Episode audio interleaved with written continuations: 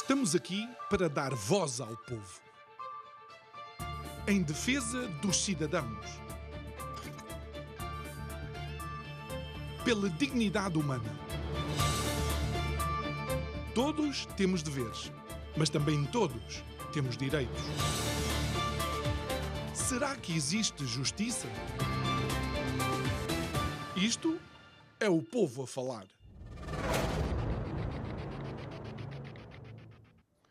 Se existe alguma estação do ano que podemos de alguma forma colocar em paralelo e que caminhe passo a passo com o conceito de liberdade, temos mesmo que dizer que é a primavera, porque de alguma forma é na primavera que nos surgem as imagens dos campos floridos, eh, dos, eh, das pessoas a correr eh, em liberdade novamente, não tão preocupadas nem com o frio, nem com a chuva que incomoda. De alguma forma também a liberdade de renascer, de reviver, de tornar a normalizar de alguma forma aquilo que é a nossa vida, até porque se inverno nos fala de confinamentos, já a primavera nos fala de liberdade. Boa noite, o meu nome é João Nuno Pinto e isto é o Povo a Falar. Estou consigo de segunda à sexta-feira, neste mesmo horário, emissão em simultâneo Curiacos TV e Rádio Vida 97.1. O tema deste mês, equinócio.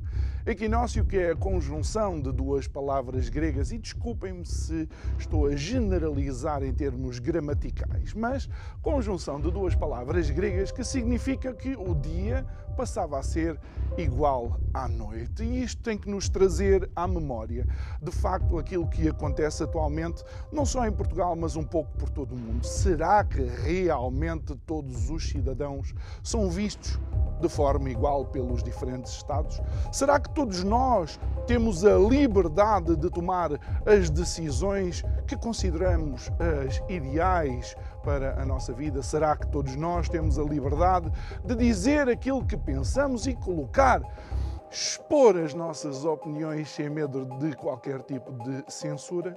Este é que é o grande desafio. E olhando também para aquilo que vivemos hoje em dia, um dos grandes eh, vá, desígnios que temos que continuar a perseguir é a igualdade entre homens e mulheres. Mas embora comece, comecemos a pensar que temos que descobrir o que é o conceito de mulher. Pergunto eu que não percebo nada disto.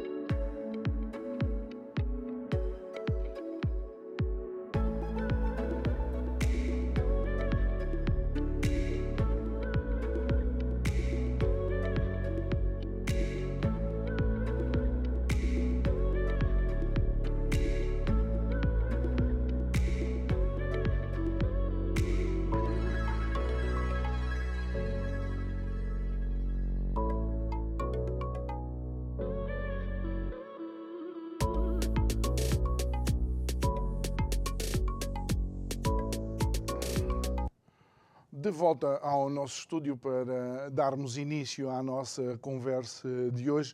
A nossa convidada é uma estreia absoluta aqui na mesa conosco, é a doutora Margarida Oliveira, ela é médica e também Conselheira Nacional do Partido ADN. Boa noite, Margarida. Obrigado por estar aqui conosco uh, uh, em representação uh, do, do ADN. Um, nós temos abordado este mês, de facto, é o mês da primavera, é o mês da mulher, é o mês em que uh, N uh, tópicos ligados à condição de mulher uh, são conversados. Uh, devíamos falar disto todo o ano, não é? Como é óbvio, mas algo que nós temos questionado sempre nestes últimos tempos é a participação política da mulher. Uma vez que estamos perto dos 50 anos do 25 de Abril, isto foi algo que Abril trouxe e transformou, ou seja, a possibilidade da mulher participar na vida, eh, na vida eh, ativa e na vida política. Eh, mas acha que temos as condições ideais? Pode ser feito mais? Como é que a Margarida lê uh, esta, esta problemática? Boa noite, João. É uma honra estar aqui. Obrigado pelo convite. Bom, é, é, é verdade que a, associação de, de, de, do princípio ou do eterno feminino à primavera é indubitável, não é? A primavera é o, é o recrudescer, é o, o pulsar da fertilidade. Uh, e o útero de toda, toda a natureza acaba por ser o princípio feminino, mas ele existe em tudo. Todos os homens têm o seu lado feminino, todas as mulheres têm o seu lado masculino e nós somos um só, no fundo somos todos humanidade e por isso é que uh, somos um único género que é o homem. O homo é o nosso único género, de sexos diferentes, masculino e feminino, e os princípios são também uh, diferentes, porque esse tipo de energia, uh, como em tudo na natureza, a, a natureza em tudo é dual, é escura, é fria, é quente, é luminosa, é feminina, é masculina.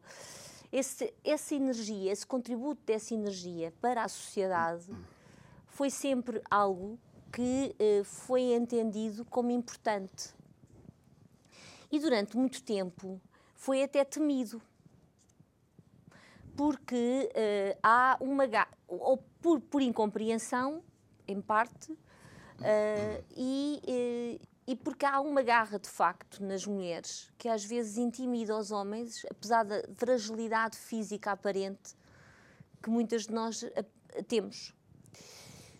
Isso de facto, uh, depois do 25 de Abril, se formalizou e se uh, tornou normal, habitual, uh, sem espanto, que uma mulher pudesse candidatar-se a um cargo de decisão pública, que pudesse estar na Assembleia da República, que pudesse ter uma intervenção uh, um, política não diretamente ou partidária, mas mais em ativismo, por causas que defendia, isso passou a ser mais uh, evidente uh, em Portugal depois do 25 de Abril. Mas eu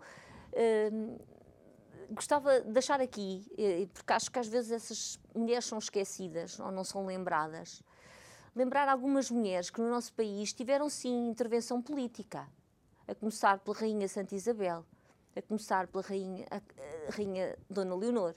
E depois temos já na, na Primeira República a Adelaide Cabete, a Carolina Ângelo, que era médica como eu. A Adelaide Cabete também era médica. A Adelaide Cabete até tem uma história muito gira, porque ela era uma rapariga pobre e casa com um homem mais velho, que quando compreende a inteligência que ela tinha, lhe faculta instrução académica e ela licencia-se em medicina hum. tardiamente. Portanto, ela vai para a escola aprender a ler perto da idade adulta. Não. É muito engraçado. Maria Voleda, uh, há várias mulheres que tiveram uma intervenção política ativa e foram importantíssimas na história de Portugal e, e, e a vários níveis. Mas, de facto, a formalização está no papel e é evidente, como nós podemos ver, basta vermos uma sessão plenária da Assembleia, uh, que as mulheres estão presentes hoje em dia na política e são escutadas. Agora, eh, há algo que continua por, por, por, por, hum, por que merecia talvez uma certa análise por parte de todos nós uh, e alguma introspeção. É até que ponto isto é uma, é, um, é uma realidade visível. Quando o povo vê uma mulher ou um homem no mesmo palanque, que credibilidade dá um ao outro, em termos de essência da mentalidade? Eu aí não tenho a certeza que as pessoas têm, estejam em pé de igualdade Dade, a analisar homem e mulher. É, homem e mulher. Porquê? Porque as pessoas. Um, porque há um, há um problema em geral uh, que, que ainda mina a sociedade e provavelmente, no caso concreto do nosso país, tem a ver com uma herança histórica, até uh, uma herança judaico-cristã, uh, cultural e de mentalidades, e também talvez pela nossa periferia. Hum. Porque nós somos um país muito. Estamos, temos um, o nosso maior horizonte é um mar que é imenso e que ao mesmo tempo nos transmite uma enorme solidão. Nós, temos, é um, nós somos um, a nossa nostalgia, na minha perspectiva lusitânia, também tem a ver com esse grande braço de mar. A nossa maior horizonte é um mar, uh, para o bem e para o mal. E estamos de costas virados para muita coisa que acontece. Por isso é que tudo chega aqui mais tarde, nós estamos periféricos. Uh, e talvez por isso isso condiciona as mentalidades. E, e, e, até se calhar condiciona, se eu, for, se eu for honesta comigo própria, eu também tenho algum desse preconceito. E, e é por isso é que às vezes uh, uma mulher para vingar não é? e para se fazer valer, não lhe basta a competência. Uhum. Às vezes é-lhe quase exigido que se despersonalize e quando eu digo despersonalizar-se, digo despersonalizar-se mesmo em termos de feminilidade. Eu, pessoalmente, é, isso é uma das coisas com as quais eu me bato e sempre me bati desde o primeiro dia em que comecei no, no mundo, quando, quando me lancei, quando, mesmo já no mundo académico, na faculdade, quando me lancei e percebi que às vezes parte da minha credibilidade poderia ter que passar por eu anular aquilo que eu tenho de feminino, de coquete, vaidade, no bom sentido, não soberbia, e por aí fora. E isso choca-me. Porque nós nunca exigimos, a sociedade, quando digo nós, digo a sociedade, aos homens, que se despersonalizassem uhum. e que perdessem ou que anulassem a sua virilidade. Mas, oh, oh, Margarida, eu aqui tenho que só acrescentar uma coisa, porque de facto estou de acordo consigo, especialmente numa questão. Nós, quando olhamos para um homem cheio de autoconfiança, que transpira e transmite essa autoconfiança, o que nós lemos é: epá, este gajo autoconfiança. Se a sociedade vê uma mulher a ter o mesmo tipo de comportamento, o mesmo tipo de postura, o mesmo tipo de assertividade, gananciosa, tem alguma na manga, quer, eh, eh, quer, eh, quer, quer chegar a algum sítio. Acha que existe esse Existe. Conceito? E existe também, isso, isso até depois às vezes decai até para, para pensamentos hum, até menos dignos ou mais perversos, em que se põem rótulos em relação até às vezes à própria vida pessoal íntima da mulher. Toda a razão. Uh, que são absolutamente injustos. Uhum. Portanto, isso... eu, eu tenho que lhe dizer, eh, para todos vocês ouvirem, que tem toda a razão. Não só a Margarida que está a dizer isto hoje, como outras convidadas têm dito isto, normalmente as mulheres, quando chegam a uma determinada posição e são pessoas de facto assertivas e que entendem daquilo que estão a falar e transmitem essa confiança através da sua palavra, são inclusive insultadas em relação à sua vida pessoal, porque não cuida dos filhos, porque não cuida do marido, porque não cuida da casa. Estou-vos a dizer falha. isto com barba na carinha, eu aqui. Siga, Margarida. Não, alguma coisa falha. Eu tinha, eu tinha que dizer aqui. Uh, claro que, Desculpe sim. Uh, obviamente, quando quando uh, isso é um eu gostar eu não eu não sei se está muitas eu não, por acaso às vezes nunca faz que nunca falei bem bem. Às vezes falo isto com, com o meu marido uh, não sei se alguma vez falei isto ou com outro amigo homem engraçado. Hum. não sei se alguma vez partilhei isto com alguma das, das amigas uh, mulheres. Mas eu não tenho receio de não me fazer bem entender mas vou vou tentar fazer-me entender porque eu não quero ser mal interpretada porque eu não estaria aqui, não é? Uh, se não tivessem havido, se não tivessem havido as sufragistas, se não tivessem havido Marida, Marias Veledas e Beatriz Ângeles uhum. nesta vida, se não houvessem feministas, não estaria aqui. Embora eu seja feminina, mas não sou feminista, porque não sou de radicalismos. Mas adiante. Mas até o feminismo tem que ser. Eh, Bom, mas adiante. Mas a mim filtrado, há, há, uma coisa, uh, hum. mas de que enferma esta sociedade e as mulheres por consequência, que é houve uma há uma altura que se romantiza a evolução e o progresso e a, li, e, a, e a liberalização das ideias e a luta pela igualdade e a concretização ou a tentativa da concretização dessa igualdade, eu entendo a igualdade como igualdade de oportunidades a todos os níveis, não interessa a proveniência, não interessa o género, não interessa se é gordo, se é magro, se é preto, se é branco, se é às riscas, se é às pintas, não interessa nada disso. Se é mulher, se é homem, não interessa nada. Interessa ter exatamente as mesmas igualdades de oportunidades, tiver a mesma vontade de fazer uma determinada coisa. Mas isso é verdade, isso acontece, mas isso tem um preço. Porque estamos a falar de liberdade, estamos a falar de escolha e todas as escolhas implicam uma perda, implicam um, um benefício e implicam uma perda Para homens e mulheres. para homens e mulheres. Não é? Eh, e aqui redonda aquela uma certa eh, angústia, nostalgia, tristeza eh, e uma expectativa, tudo junto na, na- na minha interpretação da postura da mulher e da vida da mulher na sociedade de hoje. A nossa emancipação custou-nos um preço demasiado alto que eu tenho algumas dúvidas que muitas mulheres tenham a consciência que vão ter que o pagar. Neste sentido, não vai ser possível ser uma mãe excelente, uma mulher excelente, uma política excelente e uma profissional excelente. Eu não sou mãe, mas sou mulher. Agora, de repente, por uma, uma série de caminhos, cheguei ao ADN, mal ou bem, agora estou na política e sou médica. E nesta peça, no meu tabuleiro das damas, eu vou ter que fazer escolhas e vou ter perdas.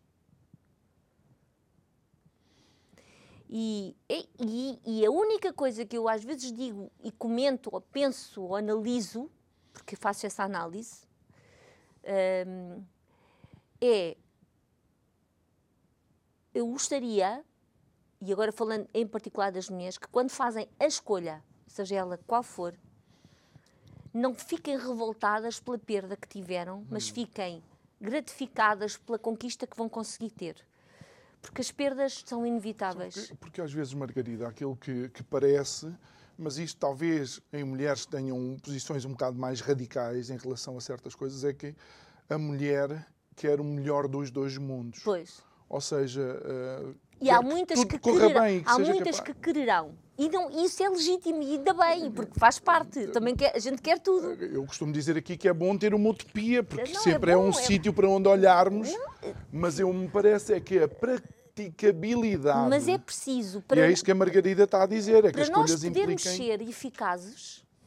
E no caso, como nós o nosso caminho é um bocadinho mais, tem mais umas pedrinhas que o do caminho dos homens, embora no papel a igualdade esteja lá e visível hum, à superfície é por demais evidente, não é? Se uma mulher se quiser candidatar à, presidência da República, Pode. o facto de ser mulher nunca jamais será um óbice.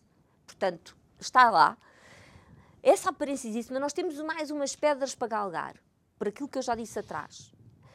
Mas a eficácia do galgar dessas, perda, dessas pedras também vai também vai aumentar se nós tivermos consciência de que não vamos ser perfeitas e que não é mal dizer falhei como aqui, falhei ali. Ou não consegui, Não, não consigo, consigo, nesta não fase. Hum. consigo nesta fase fazer isto, ou não consigo, não estou a saber gerir, não sei como é que se faz. E só para dar um exemplo, eu sei que o ADN teve há pouco tempo o Conselho Nacional, acho que foi no Porto, O Congresso. o Congresso, e estando lá, não, se calhar não pôde estar com o seu marido. Não estivemos juntos, que- porque por acaso estamos juntos Por acaso ADN. deu. Ah, pois, mas podia eventualmente não, não dar Mas essas. poderia, e, e era uma escolha que eu tinha que fazer, Uhum. não é?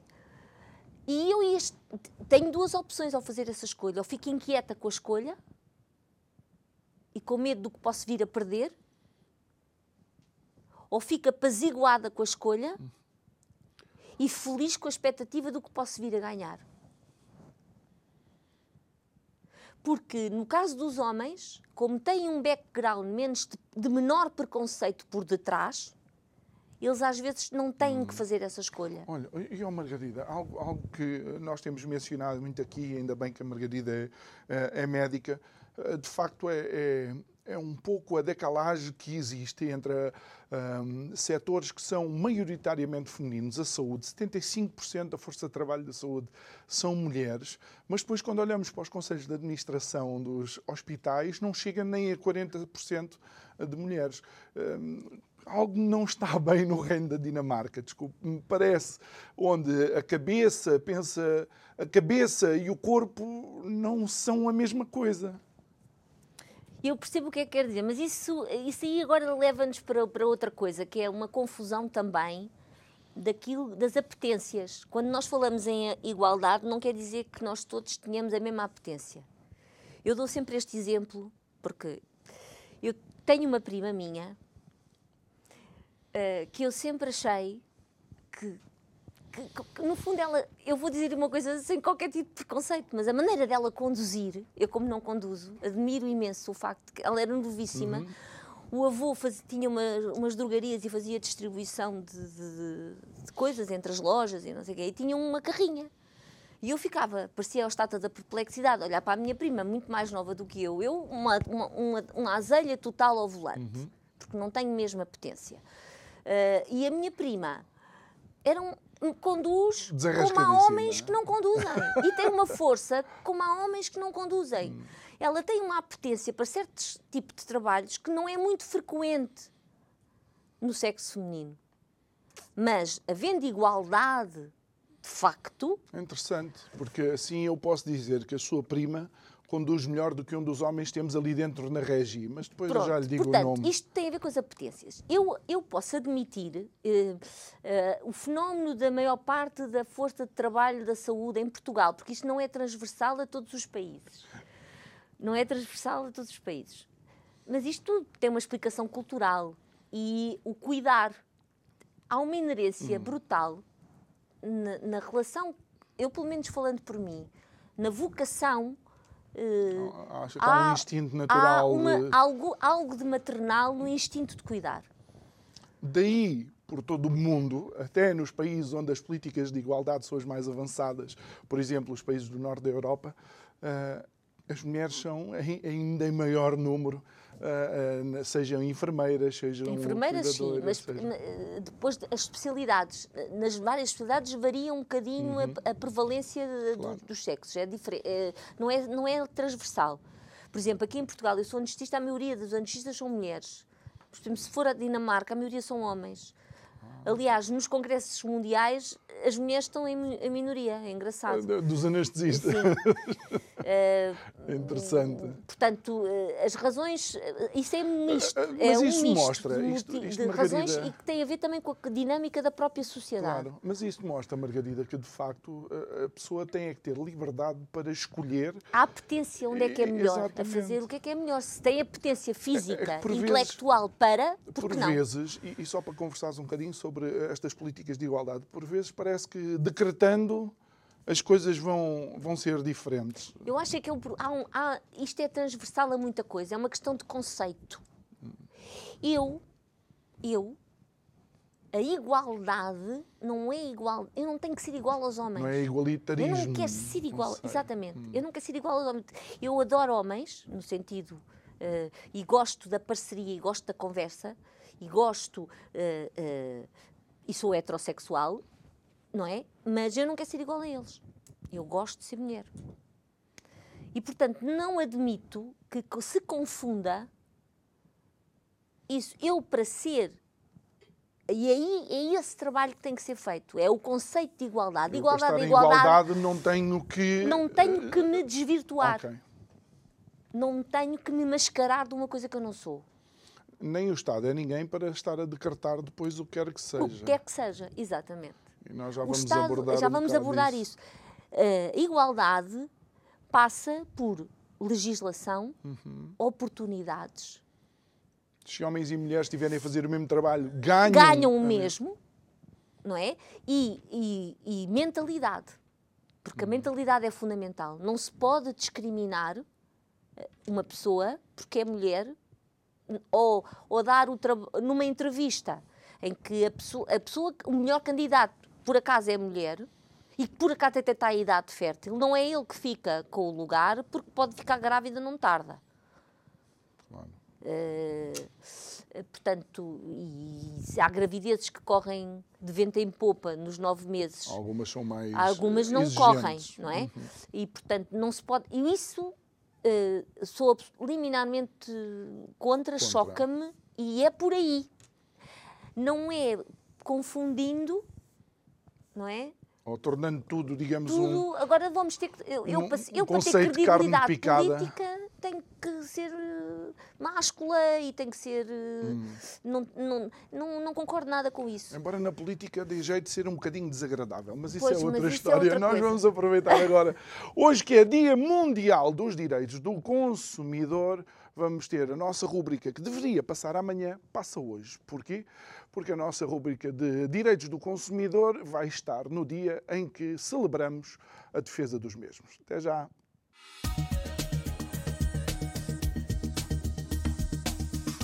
Salve! Direitos do consumidor, direitos do cotidiano. Urge saber para se proteger os manuais de instrução têm de vir em português. Constitui contraordenação se vierem em chinês. Um eletrodoméstico adquirido por um consumidor de Lisboa num estabelecimento virtual sediado no Porto. Só que o manual de instruções vem num idioma chinês. Pergunta-se Perguntava ao consumidor se na União Europeia os manuais não deviam vir, ao menos em inglês.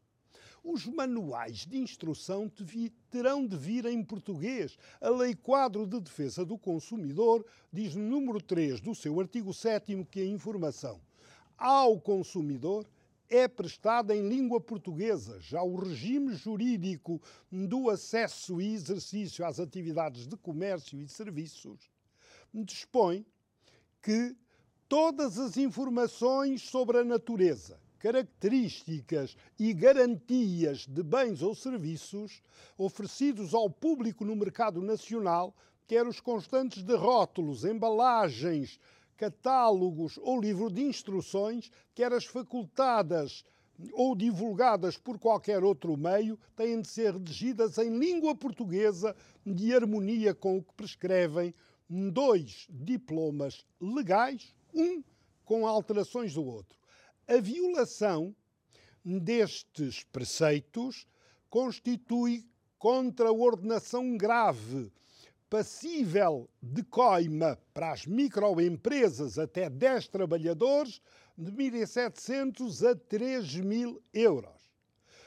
Para a pequena empresa, de 4.000 a 8.000 euros para a média empresa de 8 mil a 16 mil euros e para a grande empresa de 12 mil a 24 mil euros.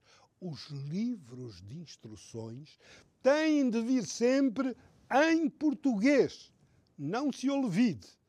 Esta é a regra que tem de ser observada em extensão e profundidade.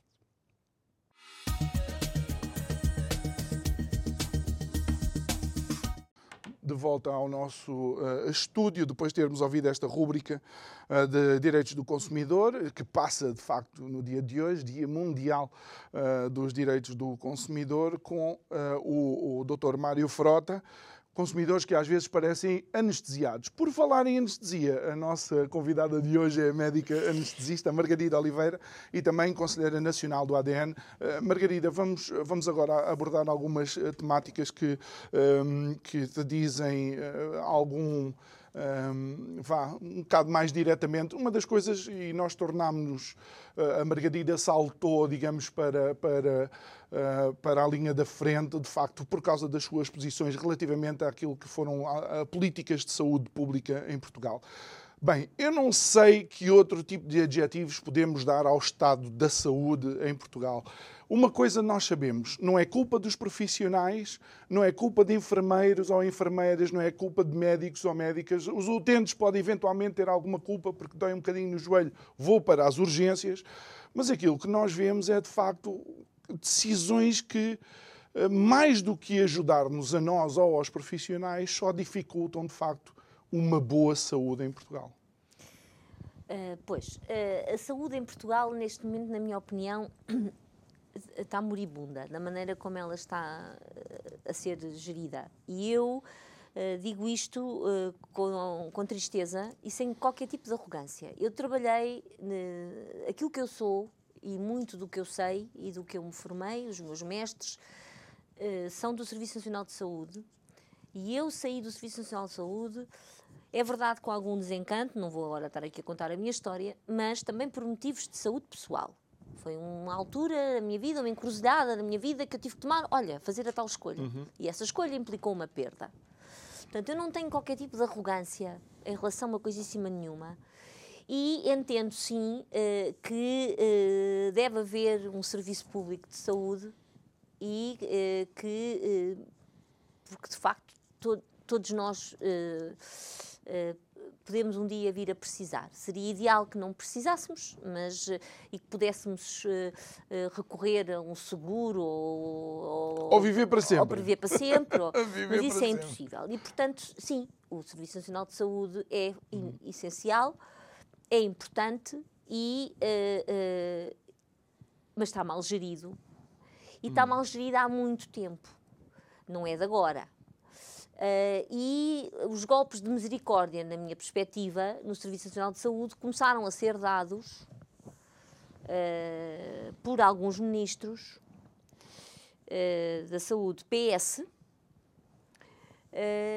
com a criação das SAs e das EPS e, no fundo, empresarializar a saúde, mas de forma errada, mantendo todos os vícios e todos os atavismos na contratação, hum. na mentalidade, que vêm de um regime comunista, proletário, pós-25 de Abril, que proletarizou a medicina e que mudou completamente a mentalidade até dos profissionais de saúde. Que levou, na mesma perspectiva, como eu disse, que acho que uma mulher, para ser igual a um homem, para ter igual a, não tem que se desvirtuar, não é? Um médico não tem que sentir complexo por ter um pagamento diferente, dado que tem uma responsabilidade diferente. Agora, esse pagamento diferente para uma responsabilidade diferente e maior também implica uma punição maior. E é sempre neste, neste, neste limite entre a escolha e a consequência, que no fundo é o que é ser livre, que é responsabilidade, que nós empancamos, porque aquilo que eu digo desde sempre, não é de agora, embora eu agora tenha mais visibilidade, é que o 25 de Abril nunca se cumpriu. Na mentalidade dos portugueses não existe democracia. O português mentalmente não é livre. Está ligado, está, uh, ligado a uma série de preconceitos e de fantasmas Primeiro foram uns, que eram os comunistas que comiam as criancinhas ao pequeno almoço, e depois passaram a ser os fascistas e os salazaristas e a extrema-direita. Portanto, esses fantasmas alimentam um medo crónico que é um grilhão e que, associado a uma dependência crónica que foi sendo criada de uma ilusão de manipulação com sofismas, Uh, em que uh, toda a identidade, quer individual de cada um dos portugueses, quer da, da nação em si, foi toda desvirtuada.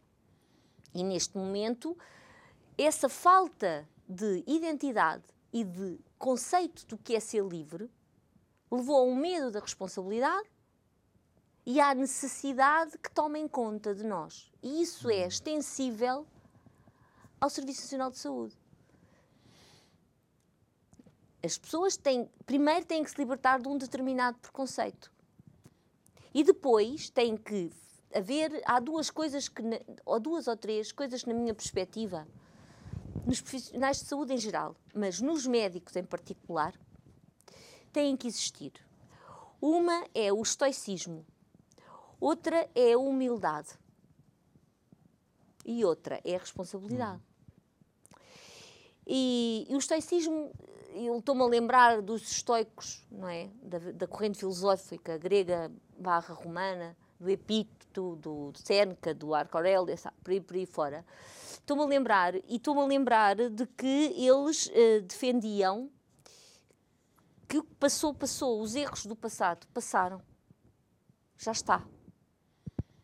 Nós temos que olhar em frente, usar a razão, a, a, a, a clareza de ideias, uhum. O discernimento, não é? E caminhar rumo ao aperfeiçoamento, tendo um abandono. E é aí que entra a humildade. E a, e a humildade de reconhecer de que há coisas que nós não podemos mudar. Que não vamos controlar tudo. Nós não controlamos a natureza em absoluto. E uma das coisas que a gente não vai jamais conseguir evitar chama-se morte. Porque se quando se entra num desespero de controlar o que não é controlável, os erros sucedem-se. E, e, isso é o que a gente assistiu. Eh, eh, por, por, por falarmos nessa, nessa questão, é porque acaba por entrar aqui um, um, eh, um binómio que nós nem sequer alguma vez pensámos que pudesse ser equacionado, que é entre a nossa liberdade e as instruções do governo que, a proibir-nos de fazer uma, uma série de coisas. Com o passar do tempo, mais uma vez, nós olhamos para países que foram mais. Uh, como é que eu ia dizer, mais leves para com os confinamentos, nomeadamente a Suécia. A Suécia, neste momento, ap apresenta um número uh, de mortes em excesso inferior uh, uh, ao, resto do, ao resto do mundo. em termos económicos, não foram tão impactados como foram as outras, os outros países, mas, de facto, a Suécia tem outra mentalidade. Achas que, de alguma forma, em Portugal, esta mentalidade de o que é que o, que é que o ministro tem para nos dizer? Isto é a tal coisa que eu digo. Isto, eh, de repente, deixámos de ter guerra, não é? A guerra acabou. Então, vamos nos centrar no nosso país. Não temos inimigos, hum. não é? Quanto muito temos uns adversários políticos. Portanto, quais passaram a ser os inimigos usados e foi, isto foi devagarinho, foi sendo instalando devagarinho. Quais, quais passaram a ser os inimigos usados para, para nos condicionar? O clima, a demografia, a pressão demográfica, a população a envelhecer, os bebés não estão a nascer, clima, que isto tudo justifica uma série de políticas hum. que, entretanto, vão, vêm surgindo. E, a última, e, a, e finalmente as epidemias. Porquê? Porque há que manter as pessoas numa vibração de medo, criar os fantasmas. Quais são os meus fantasmas? Se a gente pensar que a única muralha, a única estrutura, a única construção viva, a visível, humana, visível do espaço, é a grande muralha da China, e que morreram mais pessoas a construí-la do que, alguma, do que vidas foram salvas pela eventual defesa do eventual inimigo, Portanto, ela, em termos de serviço, aquela muralha quase não serviu para nada. Mas, inclusive, nas suas, nas suas paredes estão corpos de quem a construiu. Isso é a metáfora para aquilo que nós estamos a passar. Portanto, eles, eles criam um, uma, uma estrutura de medo e dizem assim: não, eu é que vou tomar conta de ti. Hum. Porque tu não és capaz. Porque nós, os especialistas, nós, os políticos iluminados, que tu elegeste.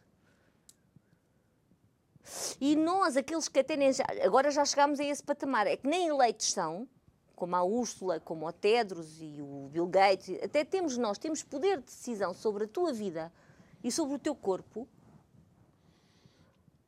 porque tu estás frágil, porque as ameaças são horríveis, porque a realidade é perigosa porque a natureza é traiçoeira e porque a humanidade é imprevisível. Mas, e, portanto, oh, nós vamos te proteger. Eu entendo, mas olha, por exemplo, em relação ao envelhecimento de Portugal, eu não sei, eu, eu posso tentar fazer o pino, mas não vai mudar, de facto, o facto de que Portugal tem uma população envelhecida.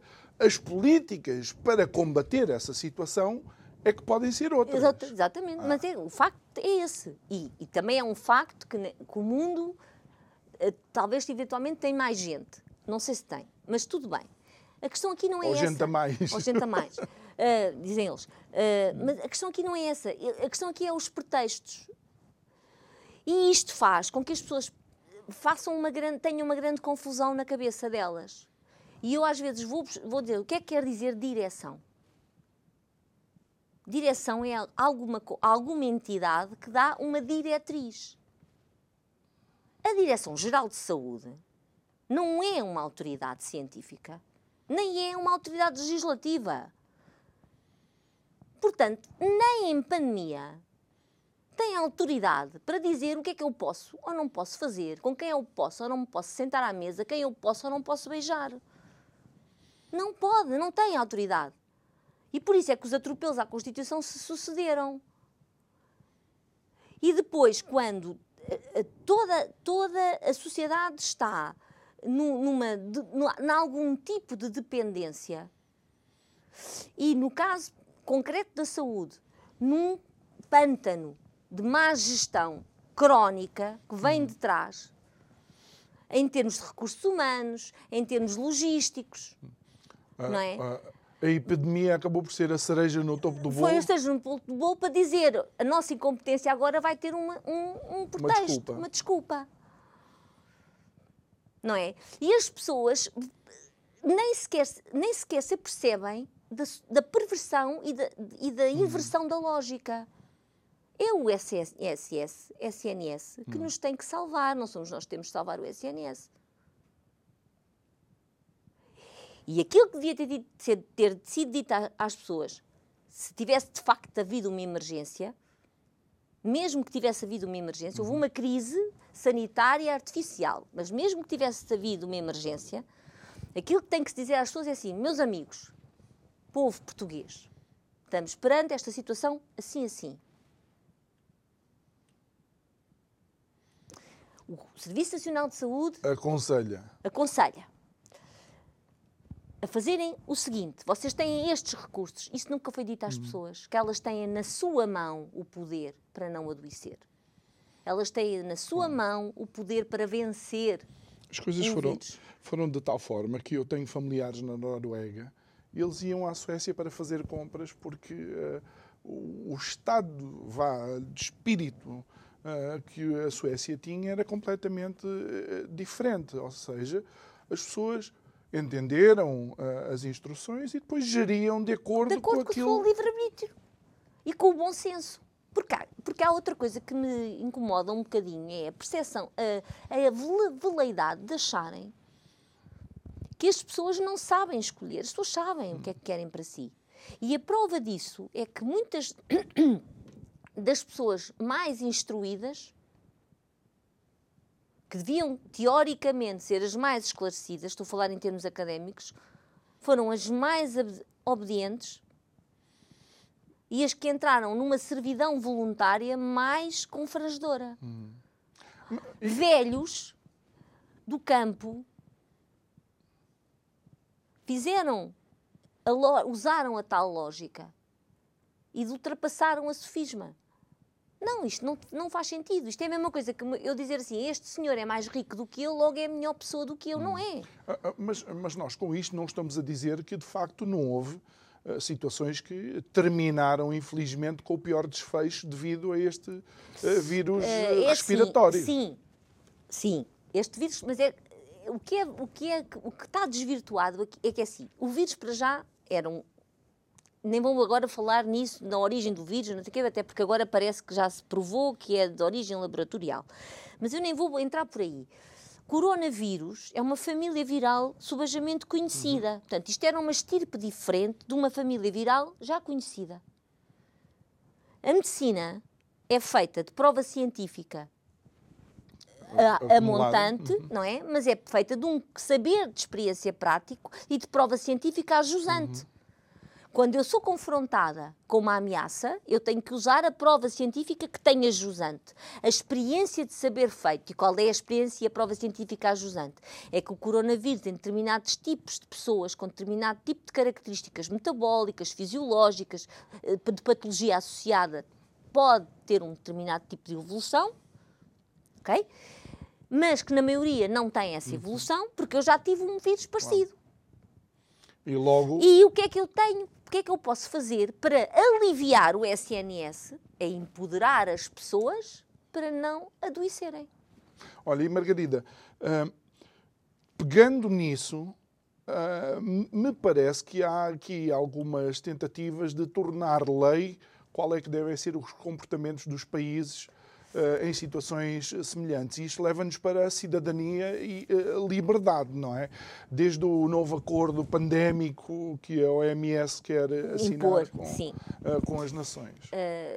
obviamente que esse acordo pandémico só vai vingar, não é? Uh, se, to se, em todas as nações aquilo que se vai pondo na mesa e que se vai perfilando, e se o povo não falar e não se rebelar e não abrir o olho, vai acontecer.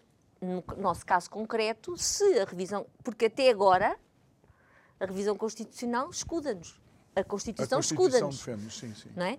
Se uh, esta revisão constitucional, que eu não sei se as pessoas se aperceberam, mas durante a campanha eleitoral nunca esteve hum. na mesa, nem nunca esteve nos debates hum. políticos, hum. logo aí, da minha perspectiva, é fraudulenta, não é? Está na mesa uma revisão constitucional, nomeadamente do artigo 27, que vai limitar a nossa liberdade, nomeadamente o nosso livre-arbítrio e a nossa escolha em relação ao nosso corpo. Porque há uma coisa que as pessoas aqui têm que entender. Nada do que é medicina infligido a nós próprios, desde o uso de uma máscara, que é um dispositivo médico, até o comprimido que se toma à noite para a tensão arterial, uma vacina, seja ela das clássicas, que eu esta uhum. nem, me vou, nem me vou pronunciar, seja o que for, nada pode, nos pode ser administrado se eu não der consentimento mesmo que o meu médico assistente me, me diga e aconselhe, e mesmo que ele seja muito persuasivo e tenha cheio de razão. A última palavra, daí eu volto outra vez a dizer, é a humildade. A última palavra é sempre do doente.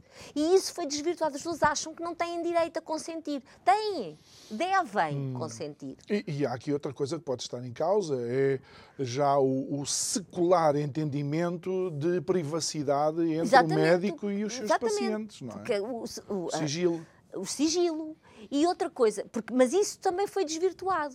Se vocês pensarem o que é que aconteceu na, na, na crise Covid, uh, com consultas ao postigo, e teleconsultas, algumas delas que se perpetuam até hoje, que há doentes que não veem o médico há dois anos uhum. ou há três, isso é um desvirtuar daquilo que é o alicerce da prática clínica, que é a relação médico-doente. O médico tem que ver, ouvir e cheirar e palpar. É para fazer o próprio que diagnóstico, é para... diagnóstico, faz parte. E para sentir o pulso ao doente, hum. porque o doente é um conjunto, não é só aquele sintoma. O doente é um a pessoa é um conjunto. Uhum. Olha, e o Margarida, cidadão é um conjunto. O que é que achas que nós devemos fazer uh, mediante esta, uh, este cenário? E já estamos praticamente nos últimos dois minutos. Uh, uh, estarmos conscientes. Enquanto cidadão, estar consciente. Estarmos conscientes que existe quem tenha medo que nós percamos o medo. E, portanto, está na hora de perceber que, que nós, cada um de nós, nós a entidade Portugal, temos a nossa soberania. E isso, soberania, significa livre-arbítrio. A escolha é nossa. O poder é nosso. Isto é o povo a falar. O hum. poder está no povo. Não tenham medo, porque é disso que eles têm medo. E é por isso é que fazem tantos bloqueios a vozes dissonantes. A quem levanta, às vezes, nem está a dissonar. Simplesmente levanta a dúvida. A questão, sim, Apenas sim, sim, questiona. Hum. Não haveria outro caminho? Corta. Porquê? Comecem a pensar, não tenham medo. Os recursos para a vossa saúde, para a vossa autonomia, para a vossa prosperidade, para tudo, está em nós. Nós sabemos tudo, já soubemos. Fomos autónomos até aqui. Porquê é que agora precisamos de um Estado ou de uma, de uma entidade supranacional para tomar conta de nós? Onde é que isso está escrito? Onde é que isso vem? Não. Não, não, não é verdade. A humanidade não é o inimigo, a natureza não é o inimigo, o clima não é o inimigo. Muito bem. Margarida Oliveira, médica anestesista e uh, Conselheira Nacional do ADN, obrigado por ter estado aqui connosco. Espero que tenha tido uh, uma boa experiência e que tenha tido uma conversa agradável connosco. Obrigado a si que nos acompanhou. Um muito obrigado. Amanhã estamos de volta à mesma hora. Boa noite. Até amanhã.